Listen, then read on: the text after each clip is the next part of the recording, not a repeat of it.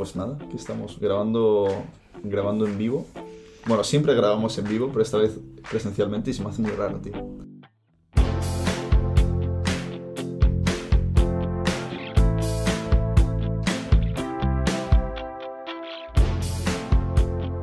Porque siempre grabamos, eh, es lo que hablábamos antes, ¿no? Que siempre grabamos eh, por Skype, entonces nos quitamos la cámara y puedes gesticular, puedes, no sé, te sientes más, más eh, menos cohibido. Total, total. Y para dar contexto a los oyentes que no están aquí contigo y conmigo en esta habitación, pues nada, estamos grabando desde Bruselas el último Keeping Up with the Warriors del año. Eso es. 2023, eh, época melancólica, Mm. época de reflexiones, De ¿no? cambios. Y de cambios. Y nada, el Sergito vino aquí a visitar a nada más una noche Sí. y te vas hoy, pero dijimos, no podemos desaprovechar la oportunidad de terminar el año Eso es. Warrior. Eso es, y, y desde una ciudad que, que lo merece. O sea, yo creo que Bruselas de alguna manera se ha convertido en una de las capitales warrior, por así decirlo, ¿no? O sea, Madrid obviamente es donde, donde todo esto empezó.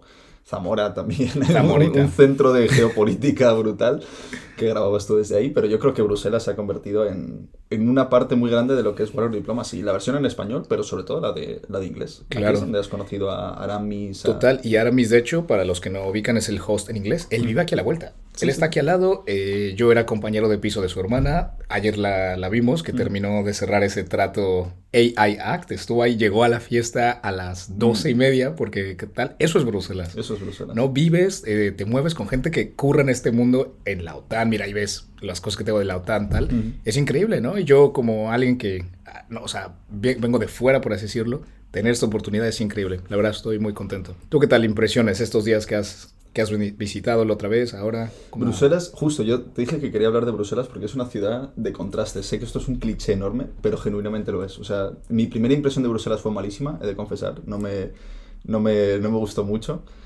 Pero entiendo por qué os gusta tanto. O sea, entiendo Mm. sobre todo eso, pues eh, saliendo eso con tus amigos, a estas fiestitas que hacéis en, en casas, que es un ambiente súper internacional. Gente que, eso, trabaja en la OTAN, trabaja en la Unión Europea.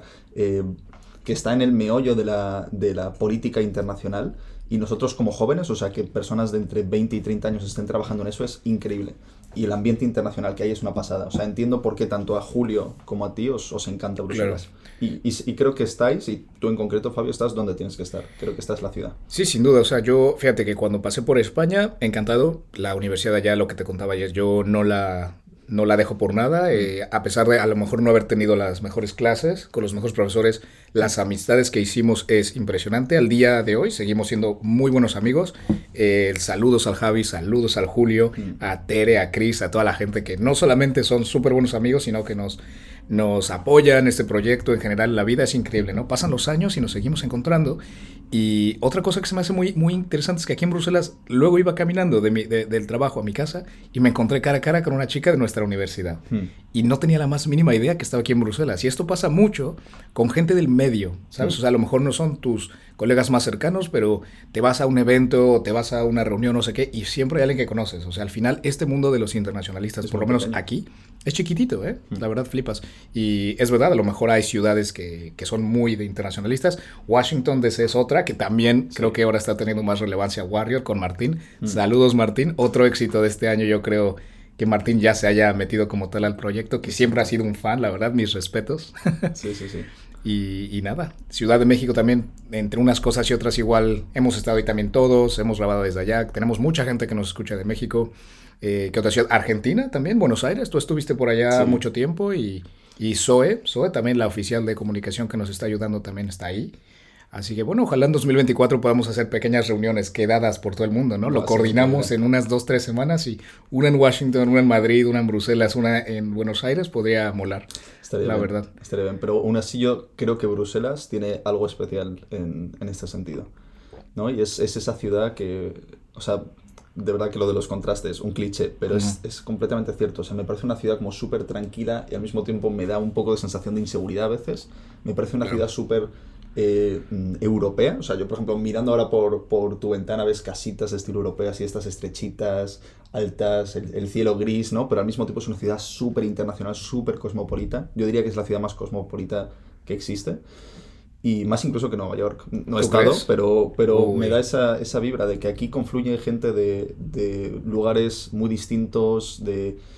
Y sin embargo, todos son de Bruselas, ¿no? O sea, Es muy internacional, sí, es- eso sin duda. Eh, pocos belgas, o sea, a lo mejor sí que los hay, pero... ¿Has conocido algún, algún belga? Sin, sin, sí, o sea, sin duda conozco gente belga y tal, pero no sé, siento que viven un- una... Realidad, paralela. Sí, total, o sea, creo que como al tener sus hogares, sus familias aquí, tienen un ritmo distinto y es verdad que al final no hay que dejar de reconocer que vivimos en una burbuja, ¿no? Una burbuja privilegiada de burócratas, de, de lobistas, de tal, o sea, no deja de ser una versión de Bruselas distinta a la que mucha otra gente tiene. Ayer nos estaba contando un colega nuestro, Tom, que tuvo un incidente en una bicicleta, le pegó un coche en un barrio más turbio de Bruselas y, y te pones a pensar y dices, joder, eso está turbio, ¿no? Eso, pasa, pasa, sí. eso pasa en Ciudad de México, tal. También en una capital europea hay ese contraste y hay esas comunidades así y, y es la realidad, ¿no? No todo es lo bonito, no todo es las instituciones preciosas que te hacen ver las fotos. Hay también otra parte de la ciudad más turbia que se ignora, ¿no? Y uno viene y dices, hostia, también está ahí. Sí, claro, depende de dónde vivas, ¿eh? O sea, te digo, el barrio de Julio es un poco distinto, en el que estaba antes, ¿eh? que es donde la primera vez que yo vine a Bruselas me quedé ahí, es un poco distinto. Sí, o sea, sí que una, una sensación de inseguridad un poquito más grande que la que hay aquí, que está aquí al lado de la, de la Del de Parlamento, clubs, de- sí. Es, es, es muy distinto. Pero no, es una ciudad muy guay, es una ciudad muy guay. Total. Y yo estoy a punto de venirme aquí. Poco se habla, Sergio, que tu vida ha dado vueltas. No sé si quieres hablar un poco Sí, de sí, ello, sí. porque ahora tienes eh, pues, algo nuevo que se viene, ¿no? ¿Para, Ahora- dónde, ¿Para dónde te nos vas ahora? Eso es, oficialmente me voy a, a Portugal. Tengo que ver fechas y todo, pero me voy, me voy allí a, a Cascais, entre Cascais y Lisboa. Y la verdad que es un cambio, un cambio que tengo muchas ganas de hacer. Voy a estar un poquito más cerca de esta parte de comercio internacional, todo lo relacionado que se puede con, con relaciones internacionales en, en el sector. Y, y sí, sí, estoy, estoy contento, tío. Y, y creo que Portugal también. Portugal es un, es un sitio también bastante internacional, bastante... No sé, hay mucha gente que, que se va a trabajar en remoto desde Portugal. Claro. Hay bastante ambiente internacional. Me gusta, me gusta. Está cerca de España, que también Eso digo, es. quiérelo o no, creo que es una ventaja. Está cerca. El clima, ¿no? O sea, yo creo que yo vivir aquí en Bruselas me ha hecho darme cuenta de lo importante, bueno, en Europa en general, lo importante que es el clima, el sol para Sí. uno, uno como latino que estás acostumbrado a salir todos los días en pantalón corto, tal, no poder hacerlo seis meses es, es horrible. Y de verdad creo que el clima y ver el, el cielo tan gris afecta mucho a uno y que te puedas ir a Portugal a disfrutar del, del sol y tal, yo creo que también va a estar muy rico. Así que, joder, de Washington, de Buenos Aires, de, de México a veces cuando vamos, aquí de Bruselas, de Madrid, de Cascais, joder, eh, el podcast ya cubre todo el mundo. ¿eh? Nos es. falta alguien en África, alguien en Asia y ya estuvo. Es cierto. Y eso es lo, es lo bonito de- del podcast y es poder hablar con gente de, de lugares distintos y que también que nos escuchen de lugares distintos, ¿no? Sí. Y aquí ya giro a otro tema que queríamos hablar y es agradecer a, a, pues, a todos los que nos escuchan, no solo a los que nos escuchan, también los que hacen esto posible, pues eso decía Zoe, Martín, Alexi, todas estas personas que, están en el podcast. Tania, es- Nico, también, es, un es saludote. Laramis, aunque no escucha, no, no habla español, él sabe que, que le mandamos saludos. Eso es, eso Sí. es. Y es, es increíble, la verdad, y, y lo hablábamos, ¿no? O sea, han pasado, ¿cuánto? Seis años desde que estuvimos en la universidad. Sí, entramos en 2016. Eso, ¿Tú, te, 17, tú te 18. acuerdas cuando íbamos al 100 montaditos y estábamos ahí tomando una cruz campo, una jarra de cruz campo que... La que- cerveza más horrible de España, pero sí. Pero sí, estaba sí. rica, estaba rica ahí. ¿Tú te imaginabas que ibas a estar aquí en Bruselas? ¿Tú tenías No. una idea? A ver, yo sabía que quería moverme en un mundo internacional, Mm. eh, instituciones. Obvio, yo creo que uno llega a la carrera de internacional, relaciones internacionales diciendo, Buah, voy a ser diplomático, voy a ser embajador, no sé qué, como que traes esa idea. Luego ya la carrera, la vida te, te demuestra que, oye, es más complicado lo que crees. Mm. Hay muchos, muchos obstáculos, tal. Y yo seguí con la idea, sí, quiero seguirme moviendo eh, con la mejor de, la, de, de las perspectivas, pues en una institución de este estilo, ¿no? Y como que cada paso que traté de dar en, mi, en mis estudios, tal, era como que en esa dirección poco a poco. Obviamente se tardó un buen rato en llegar, porque, oye, no dejo de, de reconocer que un trabajo como tal, no prácticas tal, apenas eh, es, es, es reciente, ¿no? Sí. Y honestamente en nuestro campo no es fácil tener un, un trabajo de ese nivel al salir de la universidad, ¿no? Creo que hay, por ejemplo, ingenieros que sales y tienes un buen trabajo, buen salario, tal. Como internacionalista, cuesta un tiempo en lo que agarras esa ala, Sí. ¿no? Como que ese, ese vientito y ni modo, tienes que sufrirle con, con prácticas, a veces no remuneradas, con una maestría y si es un mundo muy, muy elitista, la verdad hay que reconocerlo, especialmente si te quieres dedicar más ya al ámbito diplomático como tal de un país, ¿no? Que tienes que hacer oposiciones, tal, lo hemos hablado en otros episodios. Entonces yo creo que es entendible que mucha gente en la carrera que hemos conocido decide irse optar por otras vías. Sí. Y digo, a lo mejor tu caso fue del estilo, ¿no? Como que dijiste, ¿sabes qué? Preferiría meterme más al negocio, a la economía tal. Y a lo mejor ahora vuelves a tomar una arista internacional, como mezclar ambas cosas. Creo que eso te va a, a gustar. Desde luego. Pero ha sido un camino muy interesante. No me arrepiento y y muy contento. Ahora que estamos en épocas de, de, Navidad y de reflexiones y tal, es a lo que yo veo para atrás y digo, joder, en un año cómo ha cambiado las cosas. ¿eh? Sí. Pero los Warriors y los amigos aquí siguen. Eso es, eso es. Y, y, creo que en ningún momento pensamos que esas charlas que teníamos en, pues eso, en el 100 montaditos, ¿no? Tomando unas cervezas o en, o en clase y que hablábamos de, pues, de lo que más nos interesaba en ese momento.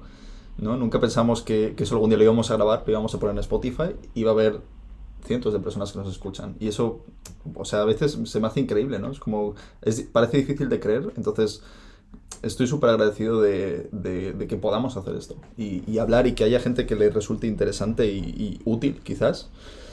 Y, y, no sé, también ya lanzo un mensaje a, a los oyentes, también que, que nos ayuden a, a mejorar eh, Warrior Diplomacy, ¿no? O sea, esto no es solo lo que nosotros queremos hacer, también, oye, pues, ¿qué, qué sugerencias tienen? ¿Qué, qué, sí. ¿Qué, les gustaría que habláramos, no? A lo mejor les gustaría que habláramos de, de, otros temas que no hemos tratado, los DMs están abiertos. Sí, la verdad creo que eso es algo que nos eh, ayudaría mucho a mejorar 2024, mm. eh, la, porque vamos a cerrar la temporada 3, que duró un buen rato, sí. pero fue un año largo y... Y creo que en 2024 es el momento perfecto como para decir, vale, vamos a empezar como que una, un capítulo nuevo. Ya tenemos un equipo más largo, más consolidado. Creo que podemos dar contenido semanal, sí. te, temas distintos, regionales, con distinta gente, que ya la gente se empieza a familiarizar. Y al mismo tiempo, si la gente tiene ideas, inclusive si quiere estar en contacto con nosotros, tenemos también un par de cosillas, noticias interesantes para también tener más comunicación mm. directa. Eso va a estar guay. Manténganse atentos.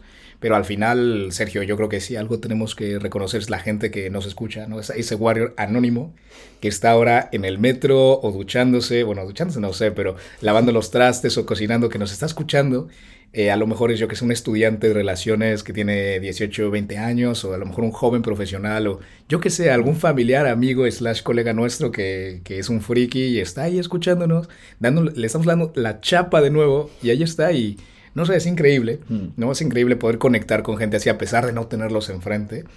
Entonces estaría genial también poder ver esas caras, esos mensajes de vuelta. A mí me encanta eh, escuchar a gente que nos escucha o que no conozcamos. Este sí. año nos llegaron muchos, muchos mensajes de gente súper interesada y a lo mejor podremos hacer un par de lives en Instagram también, mm. ahora que se vienen vacaciones y conectarnos a ver si hablamos con la gente. Una vez hicimos un live en la carretera, ¿te acuerdas? Dos horas eh, manejando. Cool, sí. cool. Me gusta. Y la gente se conectaba, nos escribía, tal. Eso está guay, creo que es algo que podríamos implementar.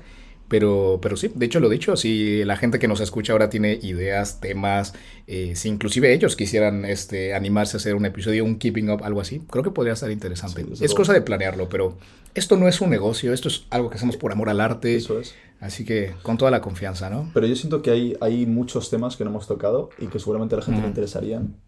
Siento que a lo sí. mejor antes lo hacíamos como mucho más regional, de, sí. de repente, ok, pues hablar de Israel, ¿no? De repente hablar de México hablar de, de Argentina y, y, ahora también lo hacemos como más cross con temas, ¿no? Sí. Pues el tema del populismo, ¿no? Ese fue un muy buen episodio. Sí, sí, sí. Ah, creo, que, creo que es, ese episodio fue el más escuchado en 2023. Mm. Y por lo mismo, porque creo que tocas más temas, tal. Eso Pero es. es que es complicado, Sergio, ¿no? O sea, al final mm. cu cubrir la actualidad política con todos los temas que hay que tocar, que tienes que estudiar bien, ser relevante, no es fácil, sí. ¿eh? O yo creo que la gente no es consciente del trabajo detrás de, de lo que hacemos y que aparte es un hobby, sí. ¿no? O sea, que no lo hacemos por, por la plata, lo hacemos porque nos encanta, pero lo queremos hacer bien.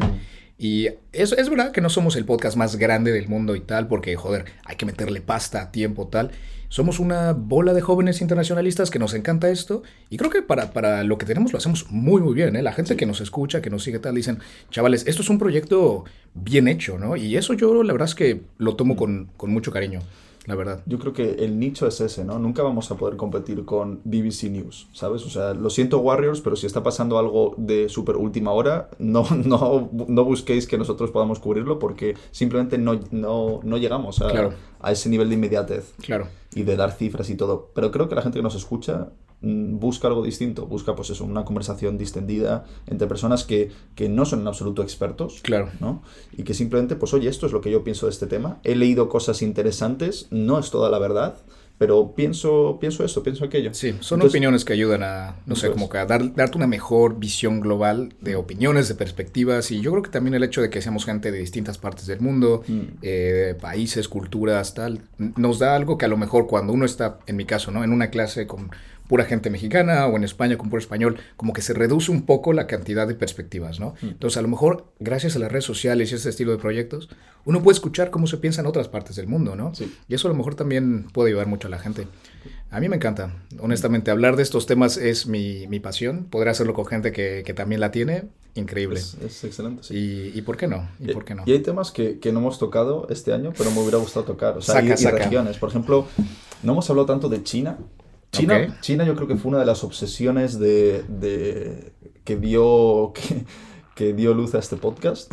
Como que al principio estamos, no, China, que es que el, el estado más autoritario de, de, la historia de la humanidad. Es decir, nunca en la historia ha habido, ha habido un, un estado con tantísima capacidad de control de su población, como la tiene China ahora, a través de nuevas tecnologías, los, eh, los eh, credit scores, todo esto, ¿no?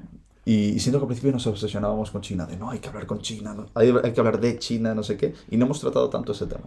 Pues fíjate, yo creo que sí, China es un tema que definitivamente hay que hablar un poquillo más. Eh, Taiwán, mm. podemos darle una revisada, ¿no? O sea, nuestro segundo episodio con, con Juan que Dios bendiga a Juan, cómo le queremos, que ahí está en la línea de combate para que China no destruya su, su democracia, Taiwán. Eh, pero ha pasado mucho, ¿no? Ha pasado dos años, las cosas han cambiado, se vienen elecciones. 2024 va a ser el año donde la mitad del planeta va a votar. ¿En serio? Sí, sí, sí, o sea, impresionante. Brasil creo que tiene, bueno, no todas son presidenciales, pero el número de gente que va a las urnas India, Brasil, México, Estados Unidos, la Unión Europea con, sus eh, elecciones eh, europeas. Flipas la cantidad de gente que va a estar yendo a votar, a, dejar su voto, el panorama va a cambiar, quiere o no. Y Taiwán es uno de estos países y, es una de las zonas geopolíticas más candentes. Definitivamente hay que darle eh, un episodio. India, también creo que podemos darle un India en español, que en inglés tenemos uno con, con, nuestra amiga SJ aquí en Bruselas mm. también. Ella habla español, no sé si se sentiría cómoda de hablar en español en el episodio, pero creo que podríamos hablar del rol de India en el mundo, que es muy importante también. el Salvador con Bukele, me encantaría también hablar de ello. La verdad que tenemos ahí, tengo ahí en mente con quién colaborar. A ir a la, a la reelección. Sí. Bukele. O sea que puede, ser, puede ser interesante. Creo que sí. Hay gente que lo ama, hay gente que le da miedo. Yo soy uno de los segundos. Eh, ¿Y qué, qué, más? ¿Qué más? Guyana. Joder, Sergio, llevas hablando de Guyana años. Chicos, ojo con Guyana. ¿eh? Estaba escuchando el qué va a pasar en 2023 cuando empezó el año y decías, chavales, ojo con Guyana.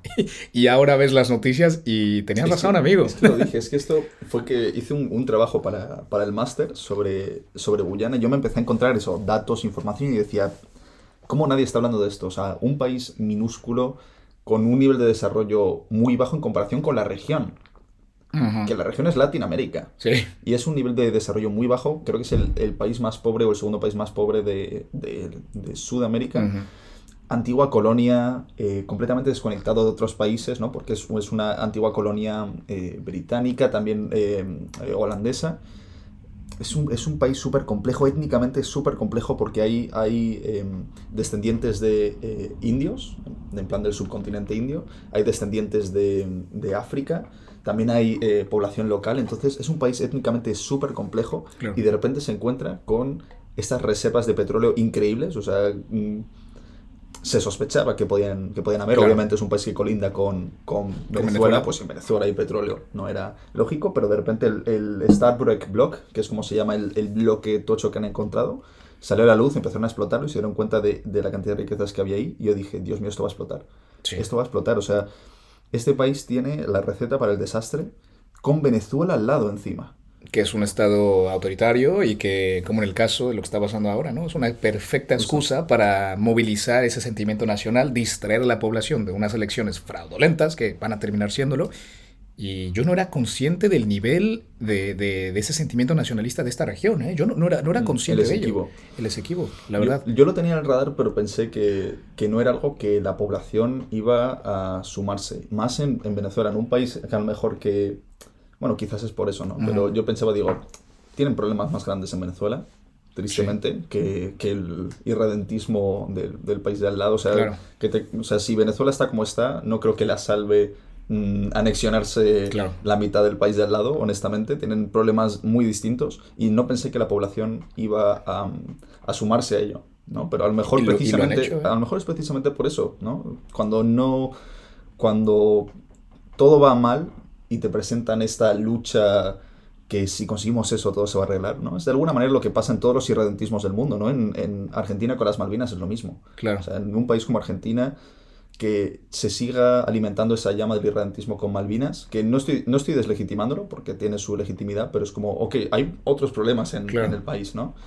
Y pasan, pasan todos lados. O sea, creo que hay pocos países que no tengan, que no tengan esa, Ese sentimiento. ese sí. sentimiento irredentista de no, esta región es nuestra y la vamos a conseguir cuando lo consigamos todo va a estar bien. Texas es mexicano, Sergio. Texas es mexicano. sí. No, sabes que lo que acabas de decir me viene a la cabeza con cómo. Yo creo que hablaremos más de ello en este episodio que va a salir pronto de Wrap Up, ¿no? Como que una conclusión del año. Pero 2022, 2023, o sea, todos los conflictos intraestatales, interestatales que hemos visto, Rusia, Ucrania, bueno, Israel, Palestina, Israel, Hamas, como quieras verlo también, Armenia y Azerbaiyán, ahora Venezuela, o sea, siento que se está abriendo una caja de Pandora que los líderes del mundo dicen, "Da- o sea, ya parece ser que el sistema internacional está tan congelado y antagonizado que uno puede buscar su política exterior por la fuerza y por la guerra y da miedo que pueda haber más conflictos saliendo por el simple hecho de que no sale uno, es como un dominó, se cae uno, se cae otro, se cae otro, y la cantidad de, de conflictos que está habiendo últimamente, o a lo mejor que estamos prestándoles más atención, es impresionante, ¿no? Y da, da miedo, da miedo que esta es la manera de llevar a cabo las políticas hoy en día. Esto, desde luego, yo creo que cuando empezamos la carrera en 2016, estaba en boga este pensamiento de no, el orden internacional, cada vez vamos a ir más hacia un orden de estados, legalidad internacional. Y hemos visto como en cuestión de dos años se ha venido abajo. Total. O sea, lo que, que Rusia invadiera Ucrania de la manera en la que lo ha hecho era impensable en 2016. ¿no? Bueno, veníamos ya de 2014. de la anexión en Crimea. Pero, Pero viste, la- sí, yo hice un, un trabajo para el máster de ello, ¿no? La, la diferencia de, de- del ataque. O sea, y al final mi conclusión era un poco, si a lo mejor Rusia hubiera hecho lo que hizo en Crimea, pero en el Donbass, no hubiera tenido la reacción que tuvo. Mm. La manera tan bruta de buscar esa, esa conquista total. O sea, una guerra a la escala que hemos visto en Ucrania no la ha habido en, en- en el mundo en mucho tiempo, a esa escala. O sea, Mm. una mo- movilización no, no total, pero ambos países están haciendo sus economías, economías militares, Economía tal. guerra, todo el apoyo que ha tenido eh, Ucrania, impresionante. Digo, ha habido guerras y conflicto desde la Segunda Guerra, claro que sí, pero yo creo que a este nivel no.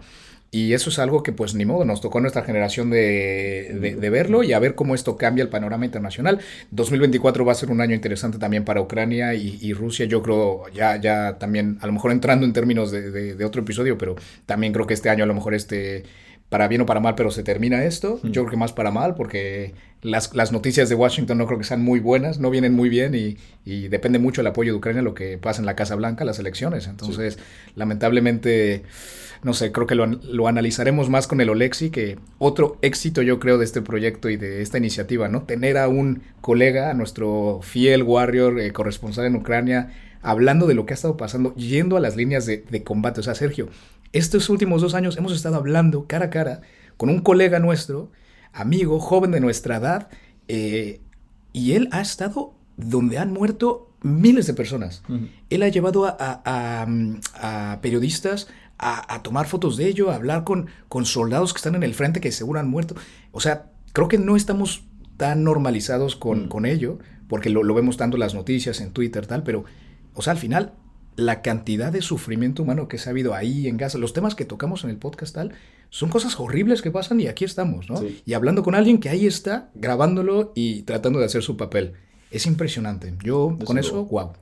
Desde Wow. luego, sí, sí. No, ha sido un, un año eso también lo de lo de Israel, Ujú. eh, Hamas, ¿no? Es- para mí ha sido, yo diría que 2024 ha sido el año de la, bueno, 23, sí. 23, claro, estoy ya adelantándome, 2023 ha sido el año de la impunidad, o sea, ha sido el año de, de ver cómo el orden internacional se venía abajo y no se hacía nada contra ello, ¿no? Porque creo que incluso justo después de la Guerra Fría, ¿no? Pues los conflictos en los Balcanes pareció que se iba a venir abajo y sin embargo no sé si el derecho internacional o al menos el orden internacional de estados que, que hacen, que enforce, ¿no? Ciertas, pues Claro, parámetros, eso ciertas es, eso es. leyes. O sea, al final, los bombardeos en Serbia, la guerra de Yugoslavia, la intervención de la OTAN, de alguna manera, aunque no fuera solo derecho internacional, en el sentido de Public International Law, pero sí era, sí era el, el, sistema internacional diciendo, hey, no, por ahí no, esto no se hace. Por aquí no es compa. Por, por, ahí no es compa. Pero esto o sea, ha sido una locura, o sea, lo que, lo que, hemos estado viendo en Ucrania, en Israel, eh, y obviamente... Sí, en Armenia, es que es, esa guerra relámpago de 24 horas, 125 mil personas, ahora lo que está ocurriendo en Gaza, 2.1 millones en Ucrania, igual flipas, o sea, al final, digo, entiendo que hay veces que, mm, lo hablamos en Warrior, ¿no? O sea, como eh, hay veces que el conflicto es algo que, toca en la política internacional, eh, nos encantaría que no fuera el caso, pero la realidad es que hay guerra mm. y vivimos en una sociedad bélica y pasa. No hay que buscarla, pero hay veces que tienes que enfrentarte a ello, ¿no? Mm. Pero la cantidad de conflicto, la dimensión y, la constancia, eh, llevamos años sin pensar que esto iba a ser posible y aún así aquí estamos, ¿no? Viéndolo todo el rato en nuestros feeds, en nuestras redes sociales, deshumanizándolo. Eso sí, muy Memes, memes de gente muerta tanto de un lado para otro. Creo que ese es otro factor que podemos hablar de cómo la tecnología, las redes sociales, los deepfakes, todo esto, la deshumanización de, la, guerra, de la muerte, es algo que está todos los días y qué miedo me da. Mm. ¿Para dónde van las cosas? ¿Lo ves ahora con, con inteligencia artificial, imágenes generadas? ese tiene el potencial de seguir eh, explotando. Lo hemos hablado en el podcast mucho también. Y joder, la, la, humanidad va en un rumbo peligroso. Hay que tener cuidado. Hay que tener cuidado. Malas noticias, y no hablemos del clima. no, pero ah, también, también ha habido cosas interesantes este año, yo creo. Ha habido, ha habido cosas en política internacional que no pensamos que van a pasar así. Por ejemplo, el triunfo de, de Milley ha sido algo no, inesperado. eso es. No, no, ya cada uno dirá si es positivo o negativo, pero ha sido algo completamente inesperado. Le da una vuelta a la política en Argentina, desde luego, pero incluso a nivel internacional. Eso es algo que ha cambiado un montón. También estamos, estamos viendo en, en, Europa también cambios a nivel a nivel pues, de los distintos Estados miembros, esas elecciones que vienen. Total. No sé, no sé. Sí, no, y, y al final, no lo sé, o sea, creo que tiene que haber un camino claro, por más de que tengamos perspectivas políticas distintas, que la humanidad va en una dirección. Quiero pensar que seguimos yendo en una dirección positiva. A veces eh, me pongo a leer el, periódico y no lo veo, no lo veo pero no tenemos que dejar de perder esa fe porque si no, ¿qué nos queda, no? Ya, yo creo que como internacionalistas pecamos mucho de, em, de eso, ¿no? De decir, no, no, mira lo que está pasando en, en, Israel, mira lo que está pasando en Ucrania, mira lo que está pasando en África, todo, todo va mal. Uy, sí, África. Pero, y esto es algo que me ha costado, me ha costado entender, yo antes me indignaba mucho con la política, a nivel nacional e internacional, o sea... Mm. ¿Te acuerdas eso en, en el justo el, el 100 montaditos con, con, los chavales indignándonos de no, no, no, porque en el Kurdistán está pasando esto y tú no sabes? Y nos indignábamos por cosas que estaban tan lejos de nuestra realidad que teníamos cero capacidad de influirlas o, o 0,0001. Y sin embargo, yo creo que la clave, algo que he aprendido yo es céntrate en, en, lo que tú puedes cambiar en tu día a día, en tu, en tu comunidad. Parece, parece, una tontería y sé que suena súper happy flower, pero de verdad que no puedes cambiar, ninguno de nosotros, por muchas banderas de Palestina que pongamos en nuestro feed, va a parar la guerra en, en, Gaza, honestamente. O los TikToks de Putin para la guerra, pues eso Es, eso no va a pasar, pero puedes hacer cosas en tu comunidad, en tu, ya no te digo ni siquiera en tu país, que a lo mejor ni puedes, pero en tu comunidad, en tu barrio, en ahí y ahí puedes, puedes hacer varias cosas. Y, y, quizá un mensaje que le lanzo a los, a los jóvenes estudiantes de ciencias políticas Céntrate en eso, de momento. O sea, quizás llegará un día en tu carrera en el que, en el que estés sentado en el Consejo de Naciones Unidas y puedas decidir sobre lo que pasa en el mundo, pero a día de hoy tú ya puedes decidir sobre lo que pasa en tu barrio, en tu ciudad, ¿no? Get involved in local politics. De verdad que esa es la manera de, empezar a tener un impacto positivo. Pero yo creo que también haciendo una distinción entre como que esas eh, políticas locales, pues sí, populistas, ¿no? De sí, vamos a tal, tal, tal. o sea no estoy en contra de que un joven se meta a la política, para nada. Mm. Yo creo que sí tenemos que ser políticamente activos, estar eh, educados, leer, votar, con, ¿sabes? Con conciencia, vale, voy a votar a este candidato por tal, tal, tal o tal. A lo mejor no se aproxima a lo que yo opino, pero por esto, esto y esto me gusta más que el otro.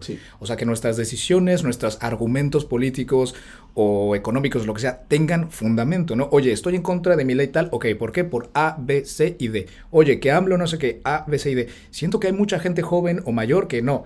Eh, AMLO para abajo, ¿por qué? Porque sí. y digo, ok, estoy de acuerdo que estés en contra de su movimiento y lo que representa, pero investiga qué es lo que no te parece. O sea, no te dejes nada más ir por, por la idea general, ¿no? Y siento que eso es algo que, hablando de ello, leyendo, escuchándote un podcast, te puede ayudar. O sea, a lo mejor no te va a cambiar la vida o tú no la vas a cambiar, pero el simple hecho de, de tener una opinión distinta y pensarlo más allá, ponerte en los zapatos de otra persona y volver a, a pensar en la, la, decisión, no sé, puede ser una es, manera. Es ¿no? que se ha vuelto la política demasiado identitaria. También, no, no en todos los países, obvio, pero yo creo que en general sí se ha vuelto más identitaria.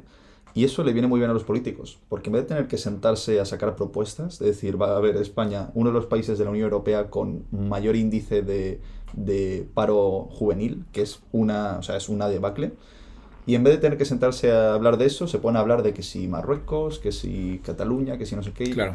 Vamos a hablar de, de estos temas, ¿no? Entonces, en parte es, es culpa nuestra, ¿no? Mm. La situación de la política, ¿no? Porque votamos a partidos que, que, gritan y dicen que van a hacer esto y claro. lo otro, en vez de a partidos que dicen, mira, este es el problema que hay en nuestro país con la economía, claro. con los salarios, con, eh, con el empleo, vamos a arreglarlo. ¿no? Entonces sí. creo que también, también está ahí, y eso creo que está pasando en todos los países, en todos los países. Es que al final movilizar por el sentimiento, por la emoción tal, es lo que mueve masas, ¿no? O sea, al final eh, un político tecnócrata que te en su campaña te saque nada más números, tal, no sé qué, no, va, no va a pegar como el, el, que grita, el que te dice, el que te hace sentirlo, ¿no? Sea el mensaje que sea, mm. ¿no? O sea, al final la política es lo que yo critico. O sea, yo preferiría en la vida ser un tecnócrata desde el ámbito de que tu trabajo está basado en datos y tratas de implementarlo. En cambio, llega el político y lo único que quiere es vender a su electorado el mensaje que sea con tal de ganar la elección.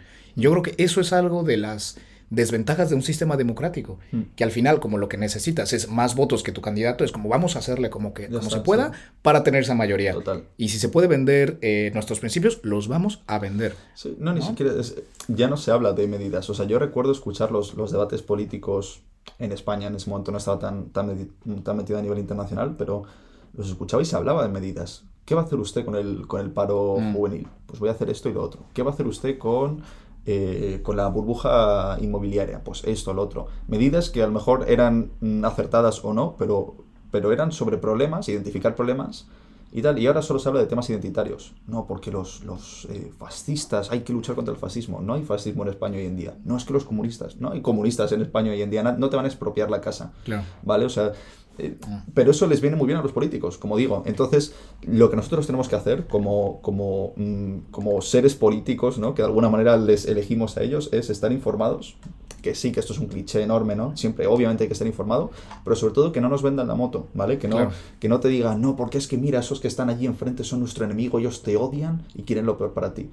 No. Sea, a ver, no, no. O sea, genial, sí, sí. Dime Claro. lo que quieras de que yo formo parte de un grupo y tal, pero dime qué medidas tenemos, ¿no? ¿Cómo vamos a...? A mí hay este problema que me preocupa. ¿Cómo vamos a resolverlo? Me da igual, me da igual los otros lo que estén haciendo y tal. Creo que eso es importante. Y una Sí. forma de ella es, pues, informarte tú mismo, es decir, no, no solo pues mm, consumir mm, social media o canales de, de un solo tipo, sino, oye, informarte, contrastar Claro. información. Y otra también es hablar, yo creo, con gente que piensa distinto. Compartir puntos de vista, sin duda. Es lo bello de la universidad. Yo te digo algo que de verdad aprecio mucho de, por ejemplo, los Moons, que tengo una relación amor-odio grande con los Moons. Mm. Me gustaba escuchar eh, opiniones de otra gente, ¿no? Y es lo que también eh, me encanta de los ambientes más sociales en el trabajo o tal, que te pones a hablar de otros temas, compartes datos y me gusta eso, ¿sabes? Como que siento que es alimento para, para la cabeza, para las ideas.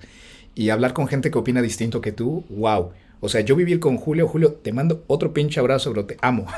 Pero vivir con él, que tenemos eh, ideologías políticas tan distintas, me ayudó muchísimo a ampliar a lo mejor un poco también mi tolerancia, mi, mi entendimiento del otro, del otro lado del espectro político y también yo moderar a, a lo mejor ciertas opiniones y creo que viceversa igual. Sí. ¿no? Entonces yo creo que sin duda dialogar, debatir, tal, es eh, idóneo, pero hay que hacerlo desde, la, desde el respeto, desde el entendimiento y ¿no? tratar de llegar a puntos comunes si es Y posible. luego, sobre todo, ¿no? que, la, que la vida no es internet. O sea, yo me, yo me indignaba un montón de, yo qué sé, de, de ver cosas en Instagram, de cosas que pasaban en Estados Unidos y yo me indignaba. En plan, ¿cómo puede estar pasando esto? Y es como, esto no es la vida real. O sea, esto, Mm. esto ha pasado una vez, lo han grabado y lo postean cinco veces. Ya. Pero la vida real no es así. O sea, yo pienso en las interacciones que yo tengo en mi día a día con la gente y, y son interacciones normales. Algunas son más positivas o más negativas, pero son interacciones normales. No eso que, Sí. que de repente sale una noticia, ha pasado esto en Estados Unidos y tú, Dios, no puede ser, ¿ves? Te lo decía. Esta gente. Es como, no, o sea, la, la vida real no es así, ¿no? Total. Entonces hay que estar menos online. Hay que estar, Hay menos, que estar online. menos online. Y dicho eso, Sergio, yo creo que es momento de, de concluir, de Me concluir parece. este keeping, de concluir este año de conversaciones. Bueno, queda un último episodio, el final de temporada, ¿no? El, el wrap up, ahora sí que a lo Spotify. Es el siguiente episodio, haciendo un poquito de, de promo acá, pero está quedando brutal. Lo vamos a grabar mañana con el Nico. El único, el igualable, el, el- el gorila de lomo plateado, el Power Ranger rojo de Warrior, Nicolás Juan Montojo. Grabaremos eh, por regiones. Cada región va a ser introducida por un pequeño cameo Uh. de algún, eh, algún invitado que hemos tenido en el podcast o alguien que tenga que ver con esa región. Y eh, nos darán una introducción breve de lo que pasó la- en la región. Y luego ya Nico y yo como que lo exploraremos más a detalle. Increíble. Y o- obviamente cada región vamos a hacer las típicas frases de, de Wrapped Up, ¿no? Este año escuchaste un total de ta ta ta ta ta, ta, como para darle un poquito de juego. Creo que va a ser un episodio muy bueno. Me gusta. Me escuché el del año pasado y es impresionante ver todas las predicciones que teníamos, tal. Obviamente muchas de ellas no se cumplieron, otras sí. El conflicto que volvimos a ver en, en Armenia y Azerbaiyán fue uno de ellos. Lo que tú decías de Guyana fue otro. Eh, una que otra cosa. Y, y me encanta, siento que son parámetros interesantes para ver cada año y decir, joder, lo que pensamos que iba a ocurrir, lo que ocurrió, lo que no. Y creo que es una perfecta manera de acabar el año. Pero en nuestras conversaciones más informales, más de colegueo, yo creo que esta ha sido una buena manera de acabarlo en persona, que ca- cambia mucho. Sí. Y joder, Sergio, al final también así ya entre tú y yo, este, joder, para darte las gracias, bro, de verdad que este ha sido un proyecto in- increíble que hemos tenido. También quiero mandarle un saludo a Elena, ¿no? No dejamos de haber creado este proyecto con ella. Eh, por razones de la vida y tal, no lo pudo continuar, pero oye, si lo llegara a escuchar o eso, saludo, de verdad que ha sido algo que a mí me ha aportado mucho, ¿no? Poder hablar con gente tal. Y mucho parte de eso y por qué mi vida es tan, tan, tan guay últimamente es por esto.